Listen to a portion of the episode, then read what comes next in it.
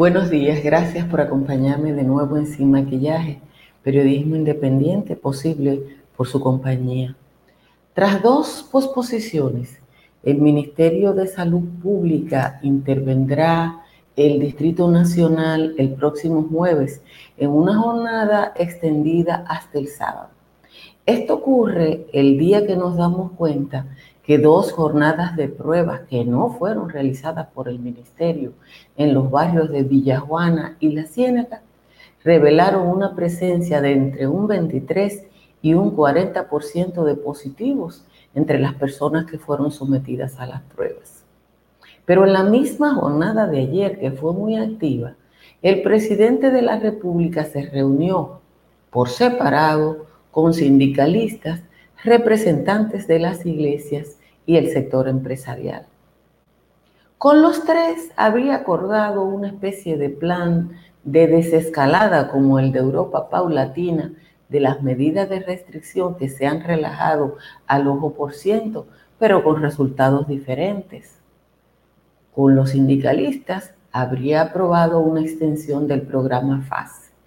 A los religiosos le habría ofrecido un programa para facilitarle los cultos, pero a los empresarios le aprobó, que salió muy letras, muy chiquita, 20 mil millones de pesos de financiamiento.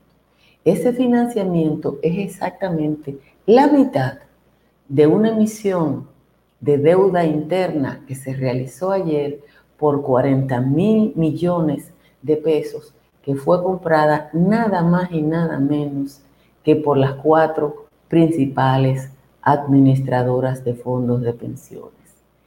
Con ese panorama de compromiso, es casi seguro que el presidente de la República va a enviar al Congreso una nueva extensión de la cuarentena. En el camino se van a quedar todos los sectores no representados en las reuniones de ayer que están pasando trabajo por esta. Y uno se pregunta algunas cosas que son necesarias. Una, ¿qué conocimiento tiene el ministro de Salud Pública de lo que está pasando en el país? Porque se hace una cantidad de pruebas que ayer se evidenció que él no sabía que se estaban realizando y que tuvo que buscar respuestas en el camino. También habría que preguntarse si el presidente de la República ha establecido un ministerio paralelo. Yo preguntaría también qué nivel de compromiso hizo el presidente con los sectores fácticos para forzar a la oposición a aprobarle una nueva extensión que ustedes saben que va a dejar a la oposición política sin posibilidades de hacer campaña electoral y al penco suelto en el camino. Señores, muchísimas gracias por acompañarme de nuevo en Sin Maquillaje. Gracias a todos los que ya están aquí. Vamos rápidamente con el resumen de las principales informaciones de la jornada. Cuatro administradoras de fondos de, pensiones le prestaron al gobierno 40 mil millones de pesos para enfrentar la situación económica por el COVID-19. El Ministerio de Hacienda informó que hizo una emisión especial de deuda interna para atender la emergencia del COVID-19 por un valor de 40 mil millones de pesos. Los títulos denominados bonos de emergencia de estímulo económico COVID-19 fueron adquiridos en partes iguales por las AFP Crecer, Popular, Reservas y Siembra. El presidente de la República comprometió medidas para canalizar financiamiento por hasta 20 mil millones de pesos para los sectores turismo, exportador, construcción e industria manufacturera. En la reunión con el sector empresarial para discutir un plan de apertura gradual de la economía, el empresariado dio saludos y el presidente le devolvió recursos. En otras reuniones con sindicatos e iglesias, todos estuvieron de acuerdo en establecer un plan para la reactivación económica por etapas. Se da por un hecho que tras la reunión con sindicatos, iglesias y el compromiso de financiamiento al sector empresarial, el mandatario solicitará al Congreso la extensión por un nuevo periodo de emergencia, aunque legisladores de la oposición han advertido que no acogerán nueva vez una tercera petición de extensión, el mandatario se reunió con los sectores de la sociedad que entiende que deben mantenerse las medidas preventivas y de distanciamiento social para evitar el virus. De acuerdo con el boletín 53 emitido ayer por Salud Pública, las personas contagiadas por COVID-19 eran 10.634 para un aumento de 287 y los fallecidos 393, con cinco nuevas muertes. Hoy van 54 días de confinamiento por el toque de queda. Esto ocurre en medio de un amplio relajamiento de las medidas de confinamiento dispuestos por las autoridades sin que el gobierno haga mucho por hacerlas cumplir, lo que ha generado dudas de parte de la, de la parte más sensible de la población, que son los sectores económicos no representados en las reuniones con el mandatario. El doctor Pedro Ureña, cardiólogo y embajador de prevención de alto nivel en la lucha contra el COVID, insistió en la necesidad de intervenir y realizar pruebas para detectar el virus en los barrios del Gran Santo Domingo. Confirmó que ciertamente se hicieron pruebas a 100 personas en el sector Villajuana, en el Distrito Nacional, en que el 40% dio positivo. El cardiólogo dijo que busca ayudar a nivel de los barrios, porque en esas demarcaciones la capital dominicana podría complicarse y tornarse peligrosa. El Ministerio de Salud Pública, ay señores, qué pena, yo le tengo ese ministro, que había pospuesto en dos ocasiones la intervención en el distrito y que incluso desautorizó tanto al doctor Ureña como al Servicio de Salud por la jornada de pruebas, anunció ayer que le entrará con todo al Distrito Nacional en una jornada ampliada de jueves a sábado. El Distrito Nacional modela una de las cifras más desalentadoras del virus, ya que concentra el mayor número de afectados, un 25% de los 10.634 infectados a nivel nacional y el 14% de los fallecidos, 55 que ascienden a 393. El Partido Revolucionario Moderno depositó ayer en la Procuraduría Especializada contra la Corrupción Administrativa y a la Fiscalía del Distrito Nacional un documento con una formal denuncia para que se investigue corrupción administrativa en compra licitada por el Ministerio de Salud Pública, afirmando que durante el estado de emergencia por la pandemia se favoreció a la empresa Tour Resur Enterprise Turín con contratos de obras y suministros irregulares. La empresa, que tiene un capital de 100 mil pesos, ha recibido contratos por más de 3 mil millones en las administraciones de Danilo Medina. Y una buena noticia.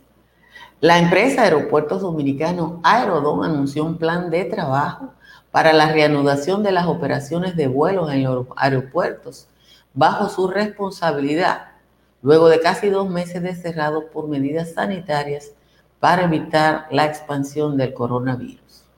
La fuerte humareda que emana del vertedero de Duquesa sigue afectando a residentes del Distrito Nacional y la provincia de Santo Domingo.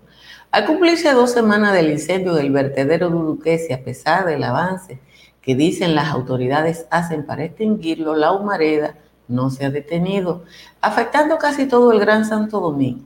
Debido al humo y en medio de la parálisis económica, las familias de poder económico han abandonado la ciudad y se han trasladado a viviendas de recreo en otras provincias para evitar posibles daños respiratorios. Lo que no tenemos clase de veraneo, nos quedamos en la capital. Temperaturas calurosas, Santo Domingo ya está en 23, Higüey en 26, La Romana en 25, toda la costa norte en 24, el Cibao Central en 23.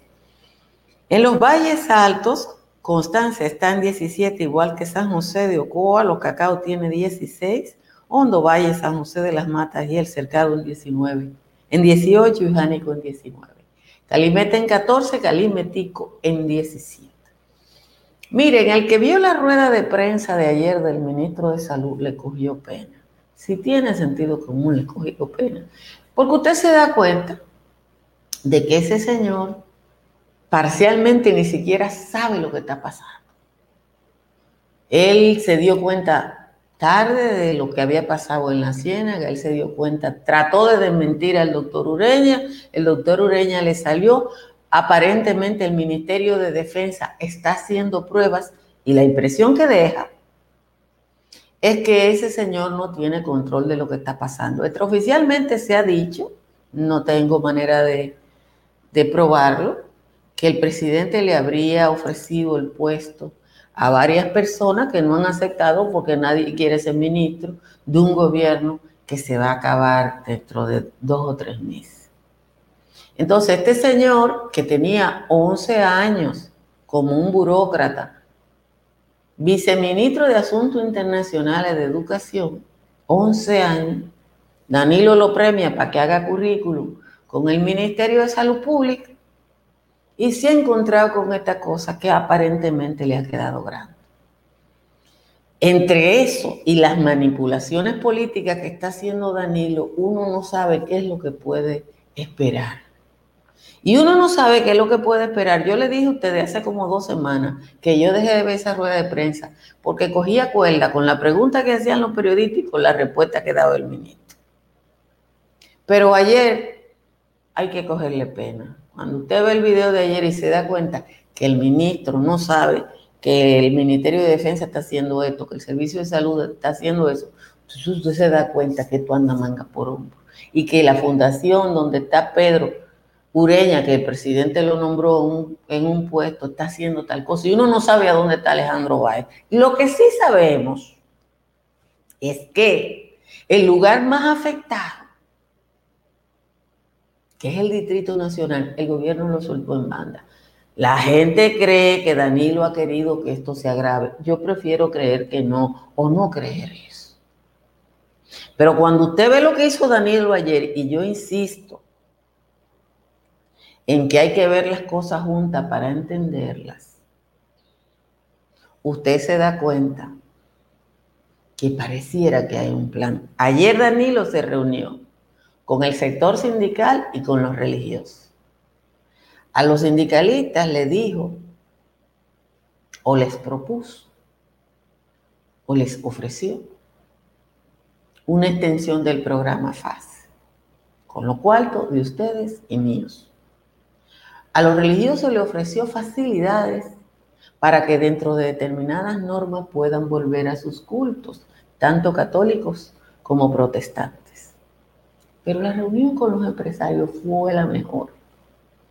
Porque después que usted lee que se reunió, que discutieron, que esto, que esto, abajo, en letra chiquita, dice que el presidente comprometió 20 mil millones de facilidades de financiamiento para los sectores. ¿Para qué sectores? Para los que estaban ahí. No fue para la dueña de salón, ni le doy de talleres mecánicos, que se lo está llevando quien lo trajo ni para los taxistas, ni para los choferes de carro público. No, no, no, no, no. Fue para los empresarios que estaban ahí. Ustedes saben las veces que yo le he dicho a ustedes que el gobierno de Danilo Medina a los pobres le da limosna, a la clase media estadística y a los ricos negocios. Eso fue lo que el presidente hizo ayer. Pero ¿qué va a pasar ahora? Yo creía que después de lo que dijo Montalvo el viernes, esta semana y viendo lo que está pasando, Danilo iba, iba a plantear lo que, algún tipo de, de salida a lo que está pasando, porque ¿qué es lo que está pasando? Que se relajaron las medidas, que la gente está en la calle. Yo pasé ayer por la esquina de la Isabel Aguiar con 27 de febrero y todos los choferes están ahí, con los carros vacíos, pero están ahí. Ustedes vieron las imágenes de fiestas en los barrios de gallera llena de gente. A mí me mandaron una, una imagen de UTESA ayer en Santiago, que eso da pena porque es una universidad, una escuela larguísima. Entonces da la impresión de que el gobierno quiere que las cosas se compliquen. Porque si en unos días se pudo y que nada más le interesa que se cumple el toque de queda, mientras en el día pasa de todo. Los ferreteros están con el grito al cielo porque en la capital nada más están funcionando las ferreterías de las grandes empresas que tienen también un supermercado. Esto es tan complejo, pero quiero decirle a todos los que están fuñendo con el, eh, con lo de los del 30% de la FP, que ya el 30%, ya por lo menos el 10% de la FP lo tiene Danilo. Lo curioso de esto es que la ecuación es más o menos la siguiente. Con lo cuartos de ustedes y mío en la FP, ahora se va a financiar al gobierno para que enfrente la crisis. Y la mitad de esos cuartos son para los empresarios, para su financiamiento, que son los dueños de la FP. Esa es la ecuación, no es otra. Esa es la ecuación. Y uno tiene que ver eso y decir, ay Dios mío, a Dios que reparta suerte. Lo bueno de esto, sí hay que saludar, que somos un pueblo más o menos sano. Yo digo que somos un pueblo más o menos sano, porque si usted tiene que de un muestreo que hacen en un barrio como Villajuana, el 40% de la muestra, el 40% de la muestra, no de la gente que vive en, en Villajuana, de la muestra, dio positivo usted tiene que, y ninguno era sintomático, usted tiene que decir que nosotros somos un pueblo sano. Claro está, hay que recordar que el 80% de la gente que se enferme de COVID no se va a dar cuenta que está enfermo si no se hace la prueba. Y eso es un parámetro más o menos universal. Ese es un parámetro más o menos universal. Ellos no hicieron prueba, y quizás no hicieron prueba para evitar que esto llegara a donde está, pero yo insisto que yo prefiero creer que eso no es verdad. Dice Mónica que ella está en Salou. ¿Y dónde es Salou? Pues yo no sé dónde es Salou. Y yo soy buena en geografía. Entonces nosotros tenemos un estado que realmente uno no sabe qué es lo que va a pasar. Uno no sabe qué va a pasar. Dice al, que me están cortando el programa, que dice que pierde conexión con el cable. Aquí dice que todo está bien. Tú me estás viendo por Twitter. Entra a YouTube, que yo no tengo ninguna queja de YouTube. Dice que la transmisión está pausada. Aquí no hay ningún problema. Ninguno. Y esto dice cuando hay problemas. Ah, Cataluña. Oh, un abrazo a la gente que está en Cataluña. Entonces, la situación es eh, bastante engorrosa, diría yo, para no decir de otra manera, y compleja. Eh, como siempre, agradezco la presencia aquí de Estructuras Morrison, una empresa del grupo CSI, que eh, realiza diseños y supervisiones estructurales. Esa obra, el edificio IKEA, es una de las obras responsabilidad de Estructuras Morrison.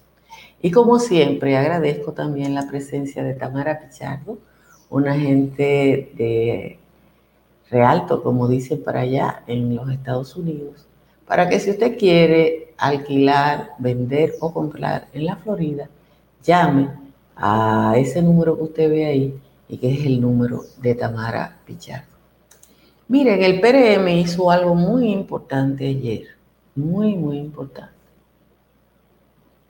Y es un, en un expediente muy bien fundamentado pedirle al PECA, que ustedes saben que no va a hacer nada, pero ese expediente se queda ahí. ¿Ustedes entienden lo que le estoy diciendo? Aunque ustedes y yo sabemos que el Departamento de Lucha contra la Corrupción de la Fiscal, de la Procuraduría, no va a hacer nada, porque no va a hacer nada, el expediente se queda ahí. ¿Qué es lo que pidió el PRM? Políticamente muy correcto. Bueno, el PRM pidió El PRM pidió, entre otras cosas, que se investigue a esa empresa que ha tenido tanta suerte. Tour Resort Touring SRL. ¿Qué es la suerte que ha tenido esa empresa? Esa empresa que tiene un capital de 100 mil pesos y 100 mil pesos no alcanzan para comprar las cuatro gomas de una de algunas de las jipetas que andan por ahí.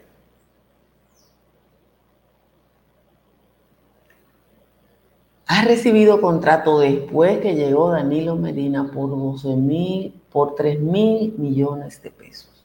Danilo llega en el 2012 y ahí empieza la suerte de Tour Resort Anturi. Todos los contratos que le han dado a esa empresa, la carretera Yerbabuena, la carretera Cabrera Nagua, la, habilitación y amoblamiento del Luis Morillo King y el último contrato que fue para suministrar trajes al Ministerio de Salud Pública y al Servicio Nacional de Salud han tenido dificultades. Ustedes se acuerdan que la carretera de Hierbabuena cayeron tres gotas de agua y se fue. En el Luis Morillo King hubo una demanda. Y lo último, que fue el contrato de 1.550 millones, ustedes saben lo que pasó, que eran cosas sobrevaluadas. Pero además, uno de los ejemplos que muestra la demanda es que una licitación que fue formulada por internet a las 4 de la tarde, a las 4 y 10, esa empresa había depositado. O sea, ¿cómo es que una empresa está lista para una licitación 10 minutos después que se publica? Parecería que alguien lo llama y le dicen, ya. A mí me encantó porque supongo que la presencia de un abogado como Jorge Luis Polanco, que es el que preparó el famoso expediente de, que, hizo público Marino Zapete, está ahí. Está ahí. Me dicen ustedes que se está frizando. La verdad es que yo no tengo el más mínimo problema aquí. No sé qué puedo decirle a ustedes. Pero refresquen ustedes porque la computadora me dice cuando yo tengo un problema y no me lo está diciendo. Entonces yo creo que eso es muy importante en términos de lo que es la oposición política, porque son elementos concretos que pueden ser asumidos y discutidos.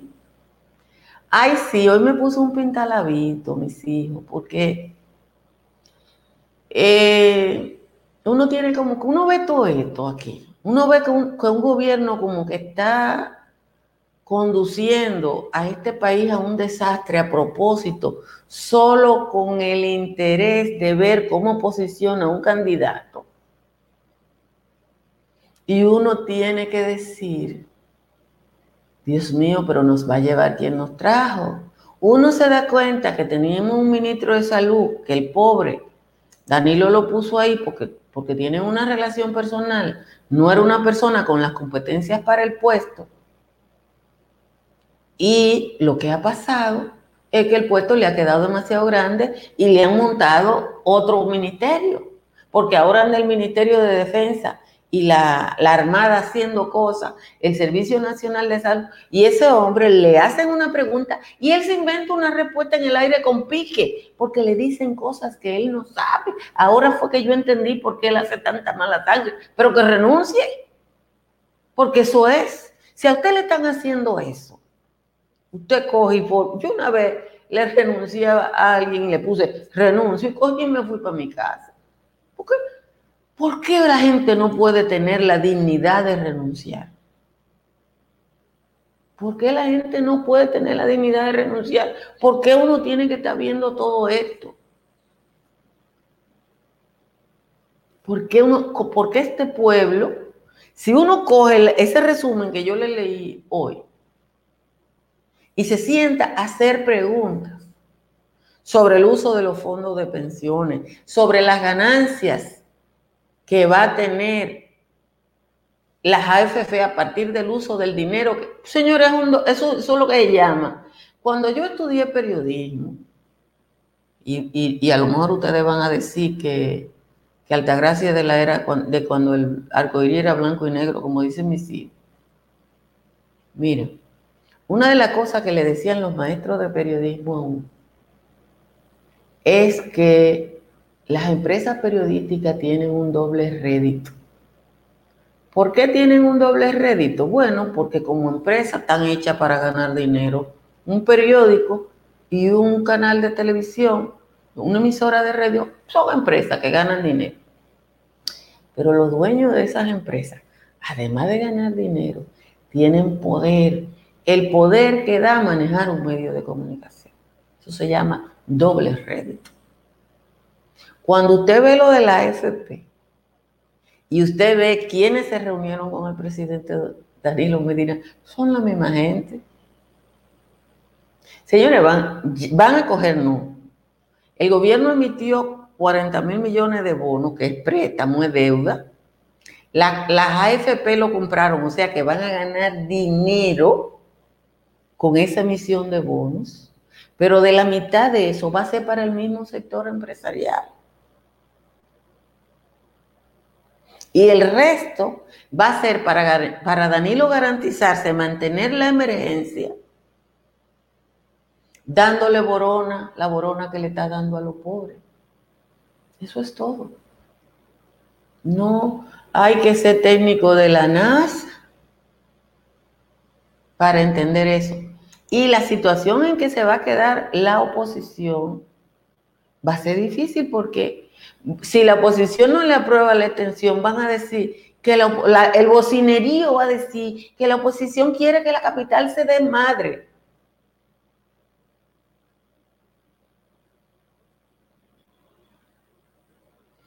Sí, es verdad, Charlie. El presidente de la Junta y todos los jueces de la Junta quizá debieron haber renunciado. Pero tú sabes una cosa, Charlie. A eso apostaba el gobierno, porque los suplentes de esos miembros de la Junta Central Electoral son no solo danilistas, sino personas comprometidas con la corrupción.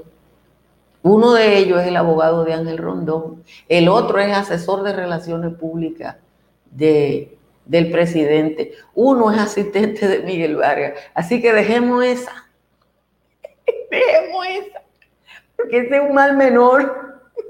Esa es un mal menor. Miren, yo no le he dicho que, que todos los días Eduard me llama la atención y me dice, usted tiene que recordarle a la gente que tienen que suscribirse al canal de YouTube, que tienen que compartir la transmisión para que le llegue a más gente. Llegamos a los 50 y después de ahí ha dado una brega que la gente se suscriba al canal. Esos 51 me va a tomar la vida. Y también agradecer a las personas que, nos están eh, patrocinando a través de Patreon.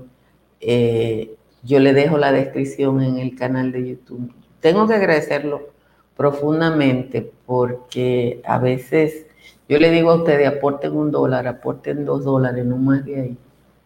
Ustedes no lo sienten y, yo lo recibo para las mejorías de, de este espacio que gracias a Dios crece y gracias a Dios yo le puedo decir todos los días a la gente del gobierno que me sacó de los medios, que más de 100 mil personas me ven o a través de Twitter o a través de Facebook o a través de YouTube o a través de Instagram.